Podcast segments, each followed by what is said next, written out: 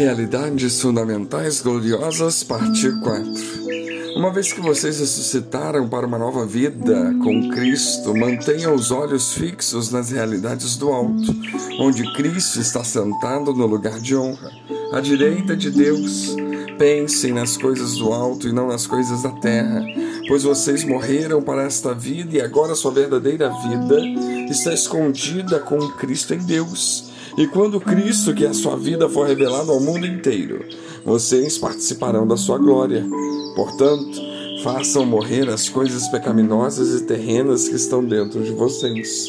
Colossenses 3, 1 a 5. Há pelo menos cinco realidades fundamentais gloriosas que Deus revela aqui neste texto. A primeira e a mais fundamental é a realidade gloriosa de Deus, que Ele é independente do que pensamos ou achamos. A segunda realidade revelada é que Cristo está sentado à direita de Deus. O que ele fez já foi consumado. Ele agora apenas aguarda o grande e glorioso dia da sua revelação final. O terceiro item e realidade que Paulo revela é que como crentes em Cristo. Nossa morte foi deixada para trás. A quarta realidade, em Colossenses 3, do 1 ao 4, é que Cristo em breve será revelado. Colossenses 3, 4 diz: E quando Cristo, que é a sua vida, for revelado. Bom, no mundo de hoje, as pessoas estão muito preocupadas com aqui e agora. Todos querem amealhar cada vez mais Ninguém se preocupa em ajuntar tesouros no céu. Antes se desgastam, adoecem, deixam de viver, de partilhar da comunhão, tanto familiar quanto da igreja, para correrem atrás do vento. Num abrir e fechar de olhos podemos partir dessa terra. E sobre isso, Jesus nos conta uma parábola em Lucas 12, 19 e 20, a respeito de um homem muito rico, que certa ocasião disse à sua alma: Tens em depósito muitos bens para muitos anos. Descansa, come, bebe, regala-te. Mas Deus lhe disse: Louco, esta noite te pedirão a tua alma e o que tens preparado para quem será? Isso precisa ser uma reflexão. O que temos ajuntado para quem será? Esquecemos que podemos ser chamados da terra a qualquer momento.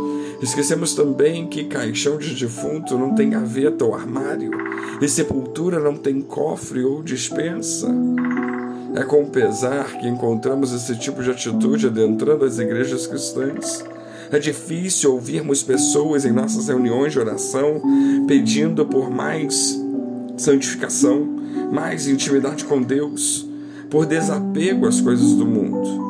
Muito pelo contrário, a maioria absoluta dos pedidos de oração giram em torno de ter ou adquirir cada vez mais. Na verdade, tudo o que precisamos é receber mais e mais do Espírito Santo.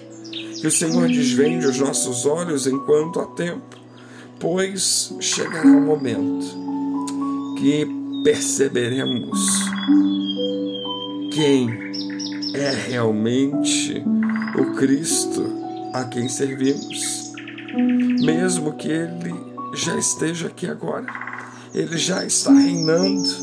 Não podemos nem mesmo sequer piscar os olhos sem um decreto de Jesus. Não conseguiremos amarrar os cadarços dos sapatos sem a condução de Jesus. O próximo ano acontecerá ou não de acordo com Cristo? Sofreremos ou não outra pandemia de acordo com Cristo? Vamos viver até o final deste dia ou não pela vontade de Cristo? Pois Ele está aqui, mas com oculto está aos olhos do mundo a presença, o poder, o real e absoluto, supremo, glorioso deste Jesus Cristo maravilhoso. Paulo está dizendo no, no versículo 4: Não será assim para sempre a ocultação, o que as pessoas não conseguem perceber, o Deus maravilhoso que se encarnou, que alguns não entendem, outros menosprezam. tudo isso chegará ao fim.